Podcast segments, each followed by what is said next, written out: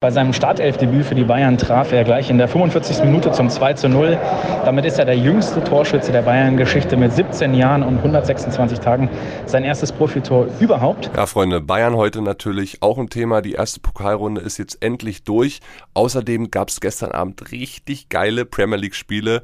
Liverpool mit einem Last-Minute-Sieg. Erling Haaland schon wieder ein Dreierpack. Der Junge bricht jetzt schon in England Rekorde. Also richtig geil. Viele Transfers. Wir haben so viele News für euch, so viele Themen besprochen gesprochen. Das ist eine pickepacke volle Stammplatzfolge.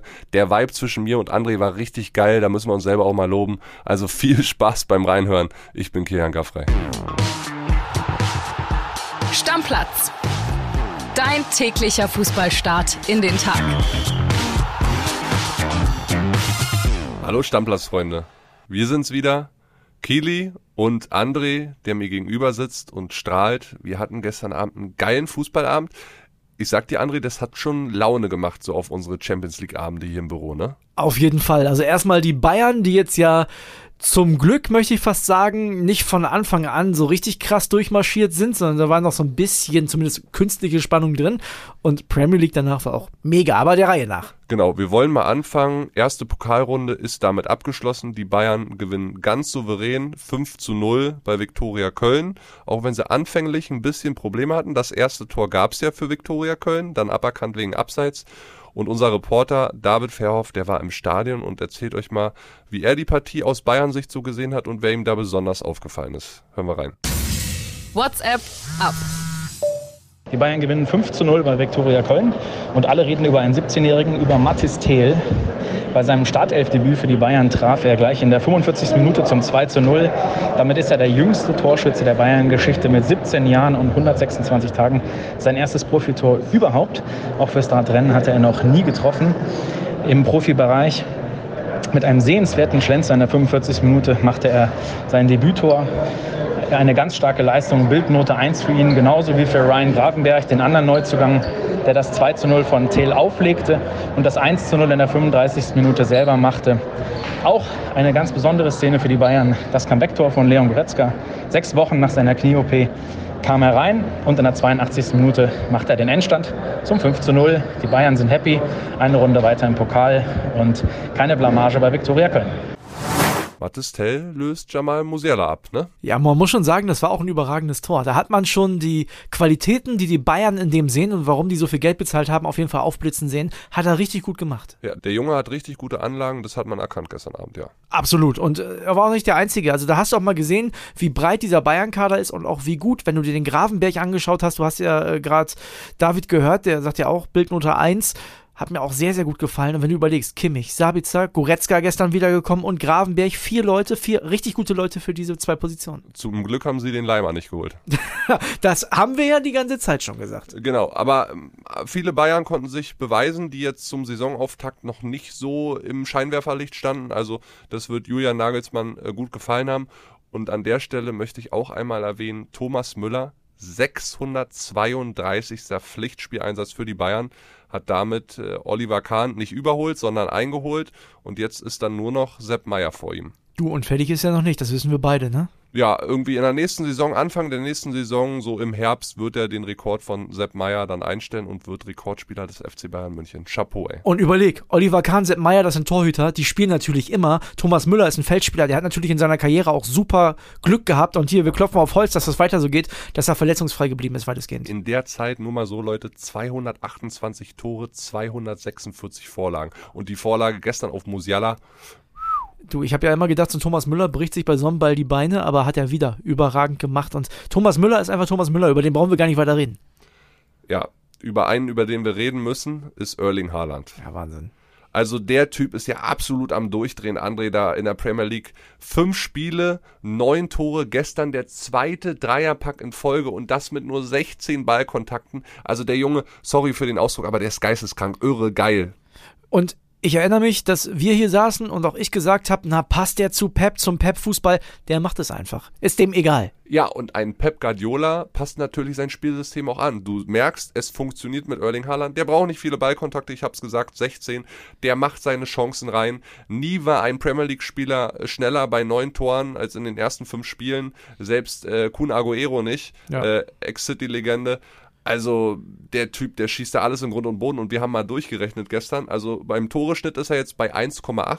Wenn der so weitermacht, ihr erinnert euch, Premier League hat 38 Spieltage, dann kommt der am Ende raus bei 68 Toren. Gut, wir vermuten jetzt mal, dass er vielleicht nicht ganz so weitermacht. Da gibt es auch viele englische Wochen und da wird er das eine oder andere Mal äh, bestimmt auch rausrotieren. Der Alvarez gestern ja auch getroffen, muss man ehrlicherweise sagen, auch ein guter Stürmer da werden die auch die Kräfte einteilen müssen bei, bei, City, da bin ich mir sicher. Aber es gibt ja nicht nur City. Arsenal, immer noch alle Spiele gewonnen. Warte kurz, ich will mich einmal festlegen hier, nagel ja. ich mich drauf fest. These, auch wenn wir nicht Montag haben, okay. hau ich jetzt einfach mal raus. 50 Tore, wenn er verletzungsfrei bleibt, macht er in der Premier League. Nein, das ist zu viel. Das glaube ich nicht. Ich Fuffi? Fuffi bin ich dabei, hier. Hand drauf. Hand drauf. Fuffi, ich sag 50 Tore Premier League ist zu viel, das kann ich mir nicht vorstellen. So, jetzt kommen wir zu Arsenal, die ja. auch gestern wieder 2-1 gewonnen haben. Noch ungeschlagen, keinen Punkt gelassen, nach fünf Spieltagen mit 15 Toren da. Ich empfehle dir seit Tagen schon die Amazon Prime Doku All or Nothing, jetzt mit Arsenal. Ich hab's bin, noch nicht geschafft, ja, ich gucke immer Transfer-Update und so. Bin ein Riesenfan geworden von Mikel Arteta und nach der Doku, die ich so gesehen habe von der letzten Saison, ist es für mich absolut berechtigt, unverständlich, dass sie da oben stehen aktuell ich muss mir das jetzt reinziehen. Also ich gucke mir die Doku jetzt an. Ich, ich verspreche, ich hole nach. Bis spätestens nach dem Wochenende habe ich mir alles angeguckt. Ich sag dir schon mal, Martinelli, Gabriel, ja. unfassbar guter Spieler. Ja, unfassbar. gestern wieder getroffen tatsächlich. Klare Empfehlung für euch Leute, All or Nothing mit Arsenal unbedingt angucken bei Amazon Prime.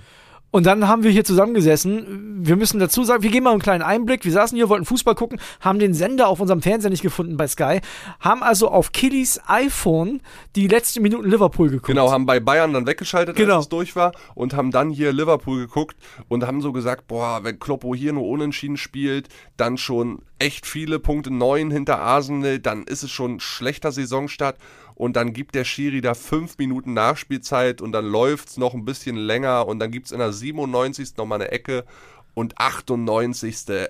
Alter Schwede. Ja, also man muss dazu sagen, dass Nick Pope, der Torhüter von Newcastle, sich da verletzt hatte und auch ein bisschen behandelt wurde. Der konnte dann weiterspielen.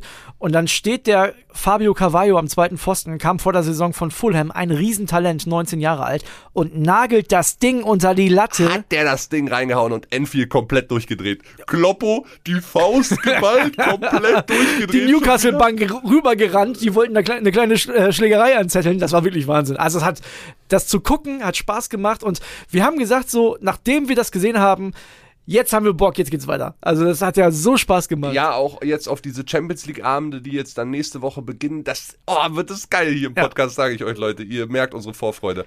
Jetzt aber Business, André. Ist so. It's Deadline Day. Absolut und fangen wir an mit den ersten Wechseln, die noch passieren könnten. Wen hast du ganz oben auf dem Zettel? Julian Draxler.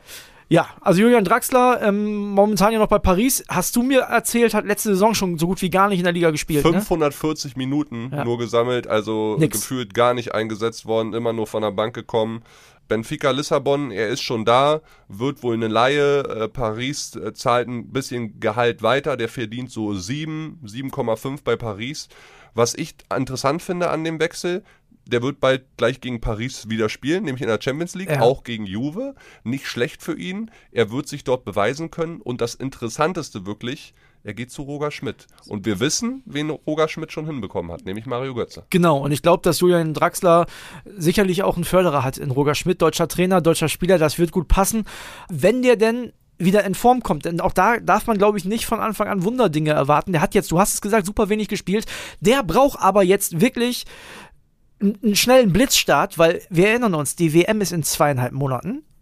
Ja. Und der muss.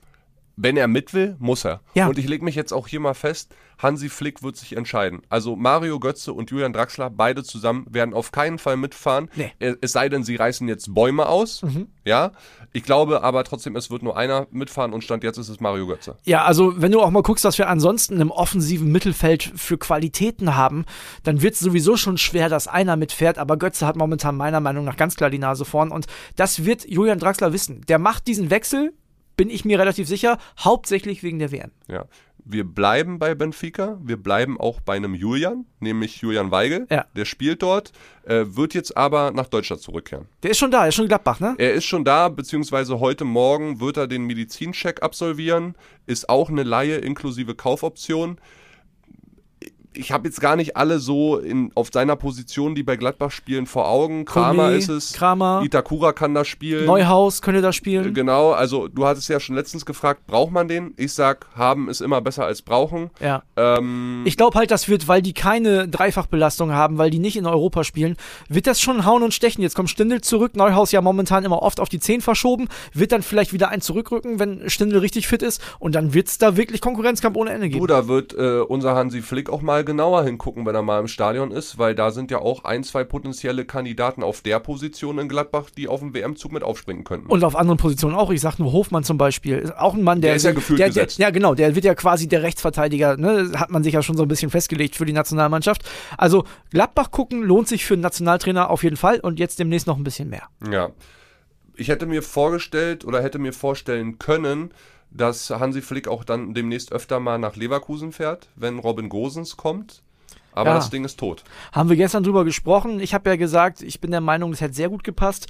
Bayer Leverkusen, da hat Simon Rolfes sich Bild gegenüber ganz klar geäußert, hat gesagt, es gibt kein Angebot.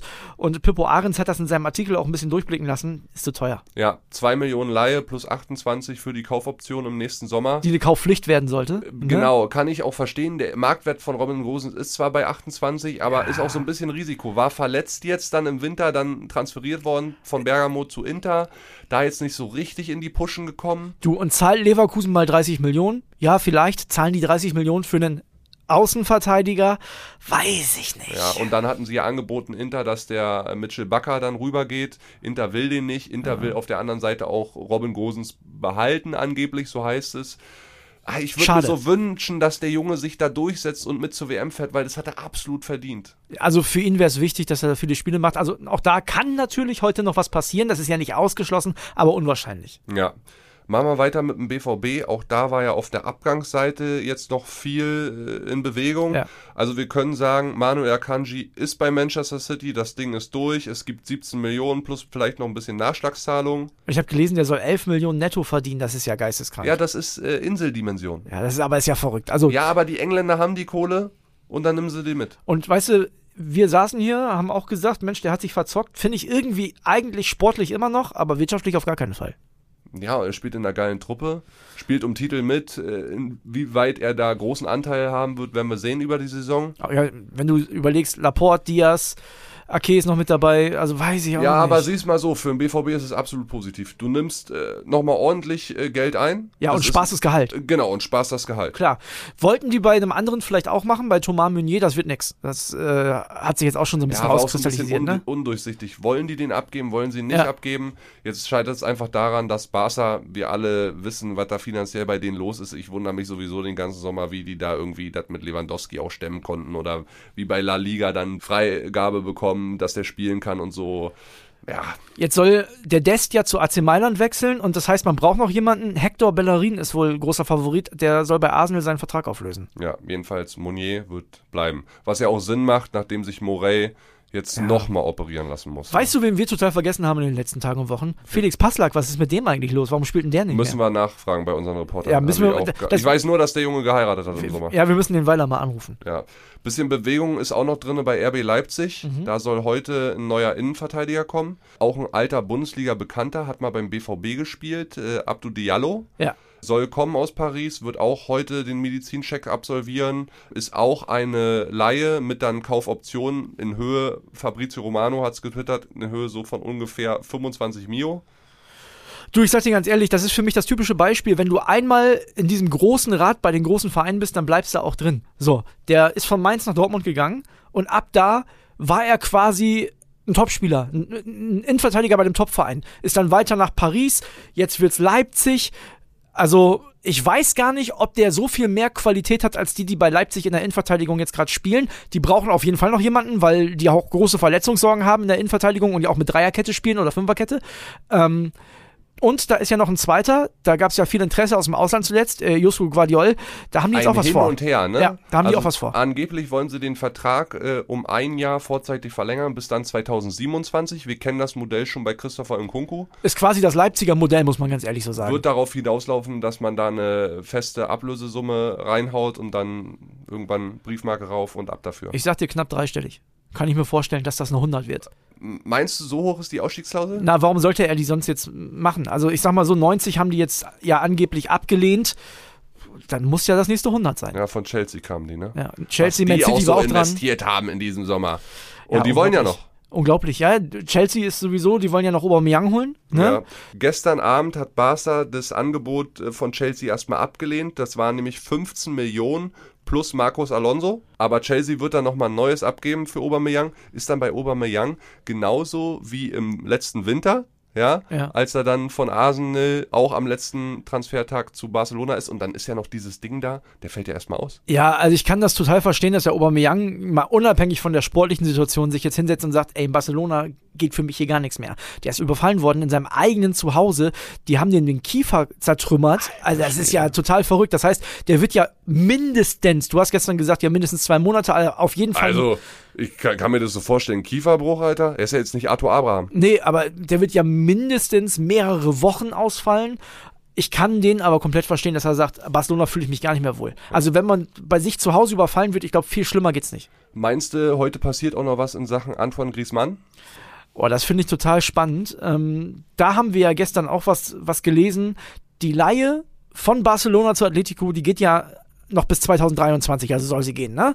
Und da gibt es ja diese Kaufoption in Höhe von 40 Millionen, die ja zu einer Pflicht wird, wenn der 50 Prozent der möglichen Partien macht, aber da gibt es noch eine ganz komische Klausel, ne? Genau. Diese Klausel, die du gerade angesprochen hast, die ist es. Und deswegen ist er eher gerade Bankdrücker, weil er muss nämlich dafür für diese 50% Startelf spielen Ja. oder vor der 60. Minute eingewechselt werden. Und jetzt, sag du mal kommt's. bitte, jetzt sag du mal bitte unseren Hörern, wie sind die ersten drei Spiele für Antoine Griezmann gelaufen? Zweimal in der 62. Minute eingewechselt, einmal in der 64. Also da braucht mir keiner erzählen, dass da irgendwie der sportliche Leiter zu Simeone nochmal gesagt hat, aber denk dran, guck bitte auf die Uhr, nicht vor der 60. Aber guck mal, da kannst du erstens mal sehen, wie wichtig der für Atletico ist, dass er auch immer sofort kommt. Ne? Also so, sobald die aber Stunde ist- abgelaufen naja, was ist. heißt wichtig? Ist ja, doch scheiße. Aber wir, ja, klar ist das scheiße für ihn, auch gerade im Hinblick auf die WM. Aber Atletico kann das einfach nicht stemmen. Die können auch das Gehalt nicht bezahlen. Könnte möglicherweise heute noch ganz spät was passieren im Laufe des Tages. Also er ist damit nicht zufrieden, gerade weil du, wie gesagt hast, äh, auf die WM schaut. Arsenal ist wohl ein Interessent, aber erst wohl für den Winter. Und das ist ja zu spät für die WM. Richtig. So, weil Da da ist ist die vorbei. WM schon vorbei. Genau. Wird auf jeden Fall auch nochmal ein sehr spannendes Thema heute. Also ihr werdet heute über den Laufe des Tages, es wird ein unheimlich spannender Deadline Day. Es wird noch einiges passieren. Was so die Bundesliga angeht, weiß ich jetzt gar nicht mehr, aber gerade so diese Auslandstransfers, Aubameyang, Griezmann, da kann auch viel passieren. Äh, Balotelli ist jetzt gestern zum FC Sion gewechselt. Auch Wahnsinn. Hat uns auch ein Hörer gefragt Ja. von euch da draußen, wie wir das so sehen. Ja gut, jetzt mal in der Schweiz. Ricardo Pippi wechselt nach Groningen, der größte FCA-Flop der Geschichte wahrscheinlich. Also erstmal ausgeliehen, aber mal gucken, wie es dann weitergeht. Ich glaube, wir können eine Sache ankündigen. Wir machen jetzt, würde ich sagen, erstmal den Deckel drauf. Ja. Ne? Und morgen wird die Folge wahrscheinlich ein bisschen länger. Das können wir schon mal sagen. Wir haben die Bundesliga-Vorschau und Ja. wir haben ganz, ganz viele Transfers, über die wir sprechen müssen. Denn der Deadline Day ist dann ja vorbei, wenn wir miteinander reden. Das heißt, morgen stellt euch drauf ein, da kommen wir mit den 20 Minuten nicht ganz hin. Ja, also bisher sind wir ja mit den 20 Minuten ganz gut hingekommen. Mal waren wir auch bei 15, morgen wird es vielleicht so, vielleicht 22, 23. Verzeiht's uns. Es gibt einfach wahnsinnig viel zu bereden. Absolut. Und denkt bitte dran, viele von euch haben das schon gemacht. Äh, Merch, Stammplatz-Merch. Wir haben geile Vorschläge, da werden wir in den nächsten Tagen mit euch auch noch drüber schlagen. Leute, Ihr einer seid hat geistesgestört. Schlafanzug. Also äh, geil, was ihr für Vorstellungen habt. Auf jeden Fall richtig, richtig gut. Auch das, wir vergessen das alles nicht. Das Tippspiel wird weiter ein Thema sein, aber momentan ist halt diese heiße Transferphase, die ist dann ja ab morgen zu Ende und dann geht's richtig los. Stammplatz Boxershorts. Ja, du. Ne? Auch gute Idee. Wir machen alles. Wir machen unser eigenes Label. Wir, wir, wir sind auf jeden Fall mit am Start. Wir machen jetzt erstmal einen Deckel drauf. So. Fertig aus, Leute, schönen Deadline Day, genießt es. Äh, Sky einschalten, Bild.de aufmachen, alles mitlesen, Twitter ein bisschen. Geil. Und morgen Stammplatz hören, da kriegt ihr alles mit. Ciao, ciao. Ciao. Stammplatz. Dein täglicher Fußballstart in den Tag.